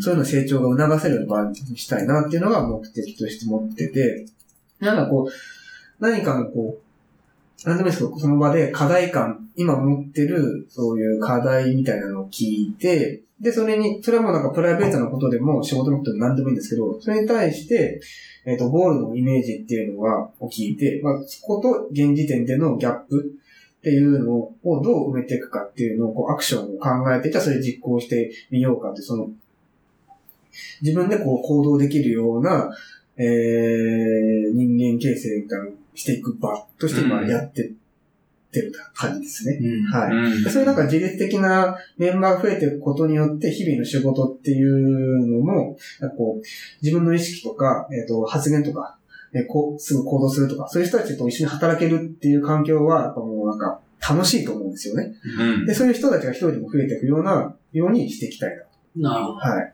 うんなんか、今までこう、2階の転職って、エンマネジメントしたくないって言って、はい転職してるじゃないですか。はいはなんか、そういいうので、いきなり、じゃあマネジメントをするってことになるときに、なんか、いきなりマネジメントできるようなもんなんですかあ あ、そこで言うと、確あかの、にそれまで前、前職も前々職とかも、あの、マネジメントやれってなったらば、ちゃん、ちゃんとはやってましたっていう。はあい。一回やって、やるもなんかもうちょっと書きたい。あ、そうそうそうそうそうそう。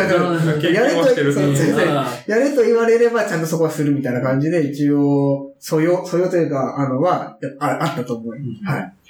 なんか、勉強とかするんですかマネジメントについて。うんああ、まさになんかドラッカーじゃないですけど、読むとあか、まーあ、そういう書籍読むとか、あとなんか会社としての研修行かせてもらうとかもあって、あー、そうなんですそういうリーダー研修とかマネジメント研修とか、うんそういうところで話聞くであるとかはやったりとかしましたね。ん、うん。 いや、マネジメントとか、いきなりなんかしてって言われても、マジで何やったの無理でマす、ジ無無理で理で。すすそうです、そうです。うん。なりそうで。確かになんかマネジメそうですントのほ経営の本、はいはい。あ、なんかエンジニアリング組織教練の正体とかさ、はいはいはい、そう、ありますね、ありますね。ああはいいうの本はよよ読みましたと。はい。けど、うんそうん。れをじゃあ、実践してって言われたら、え、え何から始めるえ、ワンワンするみたいな。ちょっと照れるみたいな。 わかりますわかります、そうですよね。わかりますね。うん、どうすんだろうなと思って。えー、いやもうほんとす、いきなりっていうのはそれまでの積み上げっていうか、僕も感じですね。最初はね、なんか何もできなかったっていうか。うん。ですけど確かにな結構でもなんか、そう、僕、まあ、特に前職で目標設定をしようとか、なんかそれをじゃあ半期で一回振り返ろうとか、はいはい。まあ、特にやってたんですけど、まあ、なんか、大体大きい企業だとそうなんですけど、すごい形骸化してくるんですよね。ーなんか、なあなあになって、なんかもうやれ、会社にやれって言われてるから、まあとりあえず書こうか、みたいな、書いてあって、書いて、なんかまあこのぐらいかな、みたいな。えー、で、まあ、振り返るときも、まあなんか、うん、まあできたことにしよっか、みたいな。そういう感じになって、なんか何の意味もねえな って、すごい感覚があって、なんかでも、やっぱり、まあ特にベンチャーとかになると、まあそこに意味を持たせないとやっぱいけないし、そうまあやる意味なかったらやめた方がいいってなると思うんですけど、そこに対してなんか、こう、形骸化しない工夫とか、なんか意味を持たせるための何か、こう気にした方がいいとことかあったりしますうーん、うちもまだ完璧にそこが運用できてるとは言い難いので、うんまあそこってまあ、ずっと多分、あの、改善していくものなんだろうなっていうのがまずそうですねありますね。これでいいっていう答えなくて、で、多分その時の会社の状況とか、メンバーとかによって多分、や、あの、やり方を変えるじゃないですけども、は気にしていくっていうのが一つ、要はもうなんか常に改善考えていくっていうのは多分必要なんだろうなって思いますね。うん確かに、まあ、ある人の確率的に全員に対してじゃあ同じなんかシートを書かせてとかうやん。ると、いやいや、この人は別にそれいらないでしょみたいな、そうですね。なるからこそ、まあ、人に合わせて、ちゃんと、こう、多分、人によって、ある程度手厚くやった方がいい人もいるし、あーまあですですね。先ほどの話じゃないですけど、自律的にできるようになった人だったら、まあ、そんなにこそうですう、ね。べったりやってもいいとか、あると思あうるとん思でいます、ね。はそこに対して、まあ、合わせてくるってことですい。かでね。すね、ですね。確かに。あ、それは、ありますね。結構、まあ、入る時の、まあ、なんかスキルセットとか、まあ、状態とかによって変わりますよね。ですねここは。大きくありますね。なるほど。ありがとうございます。いや、マネジメントとか、まだやったことないけど、やれるようになったら、いろいろ視野が広がりそうだなっていうね、う思いがありますよね。ん。そうですねそう、なんか、ね、あのーメ、メンター的なね、その立場に、うん。うん。まあ、あの、明示的にはないけど、なったことはまあ、あるけれども、うんうん。そう、マネジメントってまた全然違うじゃないですか。そうそうそうそうですね。なんか、も、もうちょっとこう、うん。は、は、うんなんか、多くを見るみたいなのが、確かに、まあ、メンターだとその人を見ればいいけど、そうそうそうそうマネジメントだと、まあ、全体を見た上でのこの人とか、うんチームの中のこの人っていう感じに、こう見方がちょっと変わる、一段上になる気がするので、んそこのなんか質的な違いとかはありそうな気はしますけどね。そうなると、結構今、もうじ人、採用活動みたいな採用部分と、めえっ、と、エンジニアのマネジメントみたいな形があるじゃないですか。結構その、あのー技術的なキャッチアップみたいなところで言うと、なんか、そこに課題感を、うんなんか、僕ならそこをこう、ぐっと採用とかを仕事でし始めると、どんどん不安になってきそうなイメージがあるんですけど、そういうのってどうなんですかねそこはまあ、ありますね。うんまあ、最新の動向とかは結構キャ、キャッチアップできないじゃないですけど、試す時間がないとかは、うん多くあるので、まあ、そういう時間がちょっと少なくなってるので、その不安ももちろんありますね。ただまあ、とはいえなんか、なんせでしょう。そこまでなんか革新的に何か変わってくってこともなんかないのかなとか思ってて、まあなんか、またちょっと時間を作ればそういうところはキャッチアップできていくのかなとは思ってますね。なるほど、なるほど。うん。うん。なんかその辺がね、なんかこう、エンジニアマネジメントしたくない人、はいはい全部はいはいいるじゃないですか。ありません、ありません。うんなんかその辺、なんかそういうことができなくなるんだったら、まあ俺はずっとマネジメントしないゃないみたいな。うんうんうんうんうんうんうんうん。なんかそういう感じではない、ない、ないんですかっていう。その、ああ、そうですね。多分、うんなんかその、技術から離れてしまって不安っていうパターンの多分どっかの一つに、技術者は技術だけを上にしないといけないっていうのがどっかの仕方あるかもしれなくて、うんで僕の場合多分、それだけじゃなくても、なんか売りにする部分があるんじゃないのかなって思ってて、例えば、はい。えーっと、僕は、あの、なんか、大企業で、まあ、働けないし、働く気もないんですね。ずっとなんかスタートアップ界隈にいたいと。ってなった時に、スタートアップでずっと働けるエンジニアっていうのは、もちろんある程度のスキルも必要なんでしょうけど、まあ、そういう、あのー組織の過渡期とかにいて、どういう風に変わっていったかを経験したことうん。っていうのが一個、あの、差別化になるのかなと思ってて、うんでそこでなんかその、あの、リーダーシップ発揮したとか、あるポジションにいたとかっていうのを、あの、重要視する経営者って結構多いと思ってて、ああ。なので、その、ただ技術があるだけっていうのを、プラスアルファ、そういう、あの、スタートアップの中で、えっ、と、こういうフェーズの会社で、こういう、あの、経験を積んだっていうのを、を売りにするってこともできると思ってるんですよね。うん。、で、それがこう、なんか、で、スタートアップって僕は今後なくなっていかないと思ってて、そういう経験っていうのも、あの、連続的にできるかなと思ってるんですよね。例えばその、未上場から上場した経験っていうのは複数社ありますって、そういうエンジニアってじゃあ何人この世の中にいるかっていうと、そこまで多くないと思ってて、はい。僕もなんか、まあ一社経験しましたと、そういう未上場か上場。で、今後も、ももあの、弊社が多分、あの、一応なんか、あの、まあ数年後を狙ってるんですけど、そういう IP をしましたってなったらば、2社は経験しました。で、その中でそういう、あの、重要なポジションにいましたっていうのは、今後、あの、結構差別化になってるから、思ってるんですよね。だからそういう、あ総合的に、あの、自分のキャリアっていうものを考えて、あのーで、何やりたいか、やっていきたいかっていうのを持ったときに、あのーじゃあ今何しとくべきかっていうのになってるから、その、今技術をこう、ちゃんとキャッチアップしとかなくちゃ不安、もちろんちょっとはあるんですけども、そこまでなんか、うん。あの、大きな不安にはなっていかないのかな。うん。なるほど、なるほど。なんかそのエンジニア組織との、まあまあ、CTO っていうか、まあ、チーフとして、えっ、と、技術で何かを解決するっていうのは絶対ありつつも、うんうんうん。それは、そのエンジニア組織をマネジメントするっていうのも、まあ一個のなんか役割として。そうですね、そうですね。でも CTO っていうのがいて、もう一個 VPOV とか今、はいはいあると思ってて、うちもそっちとかはもう、なのかなとか、個人的に思ってなるほどなるほどそういうので。うん。まあそれは今そういう名前がついてあ、そうです、る。そうです、そうですそうです。さっき言ったように CTO に求められる役割が。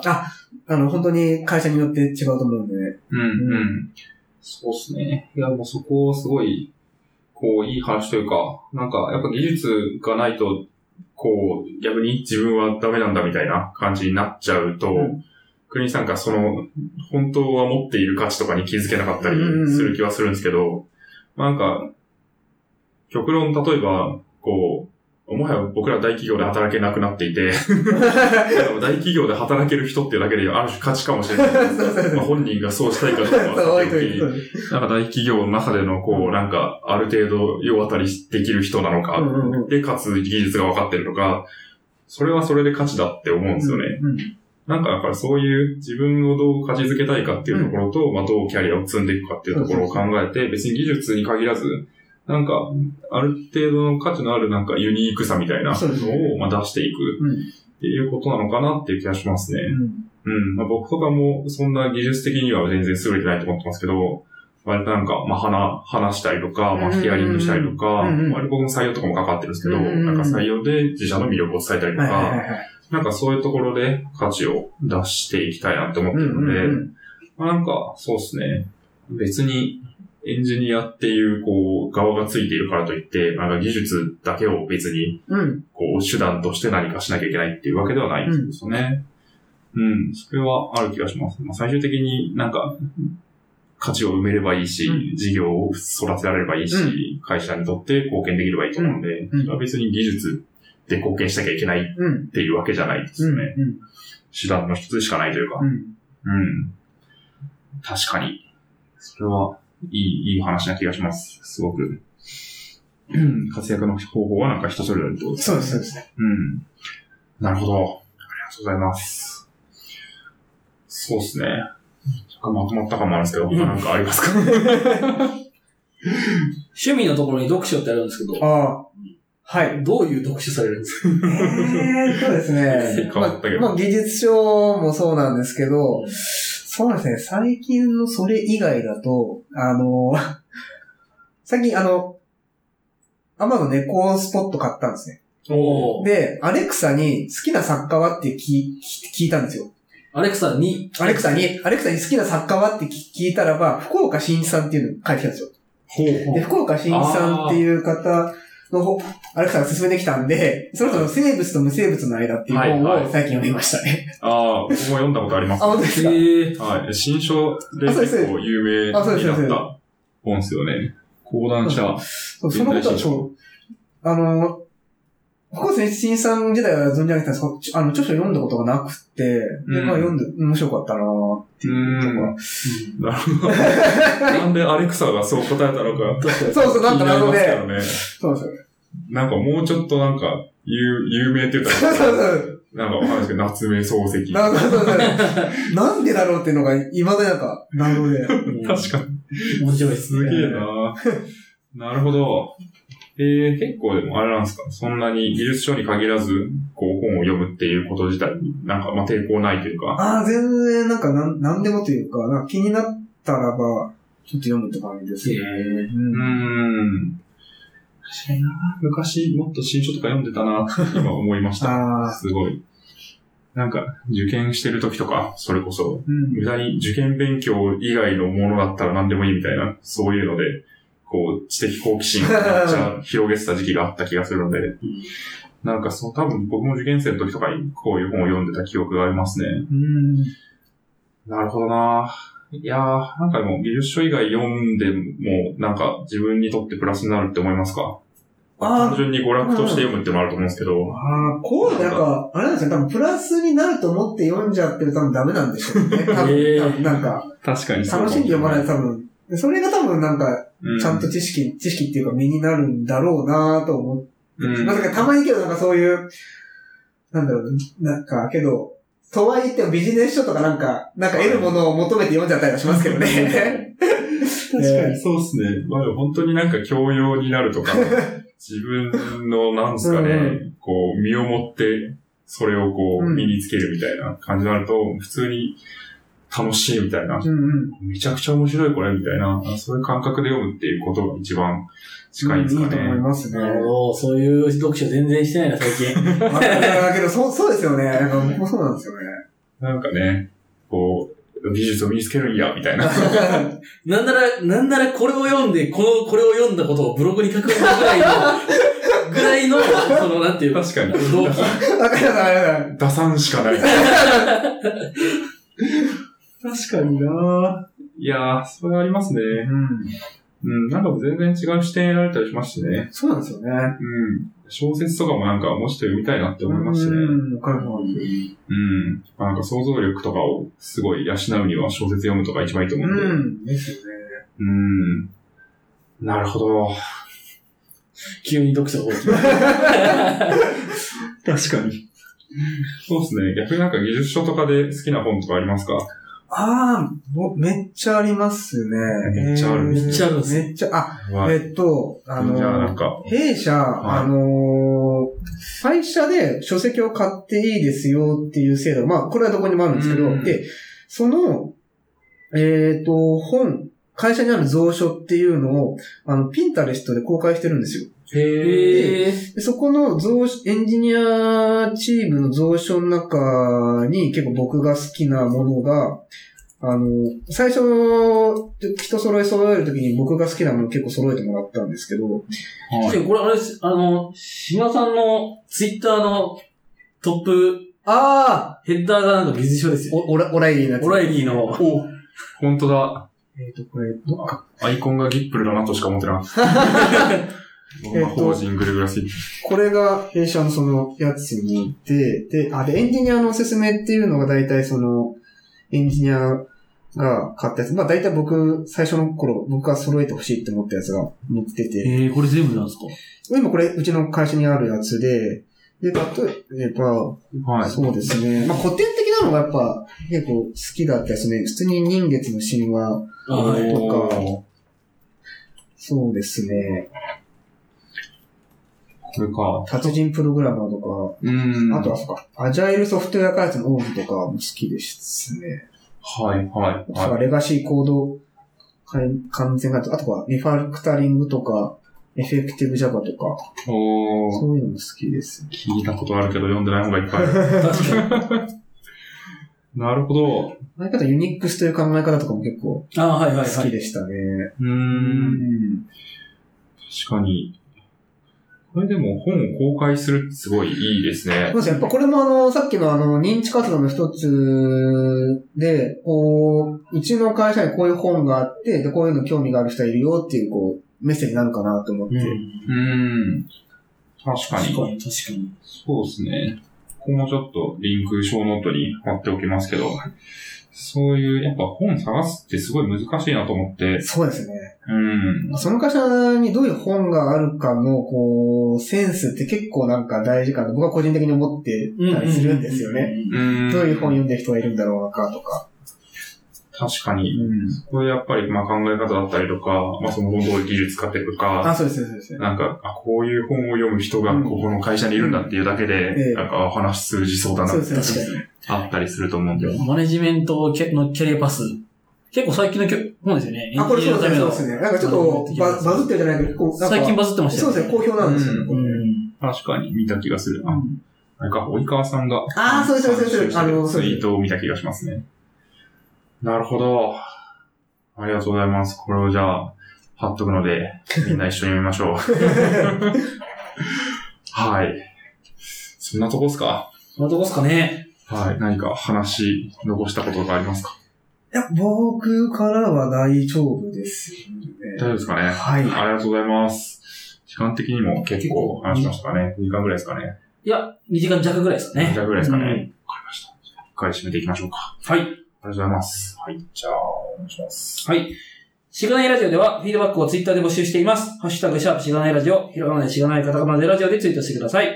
しがないラジオウェブページがあります。しがない .org にアクセスしてみてください。ページ内のフォームからもフィードバックをすることができます。感想を話してほしい話題、改善してほしいことなどつぶやいてもらえると、今後のポッドキャストをより良いものにしていけるので、ぜひたくさんのフィードバックをお待ちしています。はい、お待ちしてます。お待ちしてます。最後に告知などあれば。はい。えースタディプラスは絶賛エンジニアの方の、えー採用をしていますので、ぜひ、あのーまあ、教育業界に興味ある人、まあ、なくてもいいんですけども、えーまあ、より良いサービスを作っていくっていうことに、まあ、興味のある方がいらっしゃいます。ぜひ、あの、遊びに来るだけでもいいので、ははい、よろしくお願いします。はい。興味ある人はどうすればいいですかね。えーとですね、僕のツイッはい。ターになんか DM 送ってもらうでもいいですし、あの、弊社のホームページから、あの、まあ、応募とかでもいいですし、あの、ゴンテッドリーかうら、ん。わえー、何か応募していただくとかでもいいですし、はい。かりました。ありがとうございますはい。なんか、どういう系のエンジニアさんが、そうですね。えーとですね、えーと、今だとサーバーサイドのエンジニアをちょっと多く取っていこうかなと思ってまして、まあ、スキルセットだとさ、えーと、Ruby on Rails の経験者という感じですね。なので、まあ弊社あの他にもあのー、iOS とか Android とかのエンジニアも、あの、うん。まだまだの募集というか、はしていこうかなと思ってますので。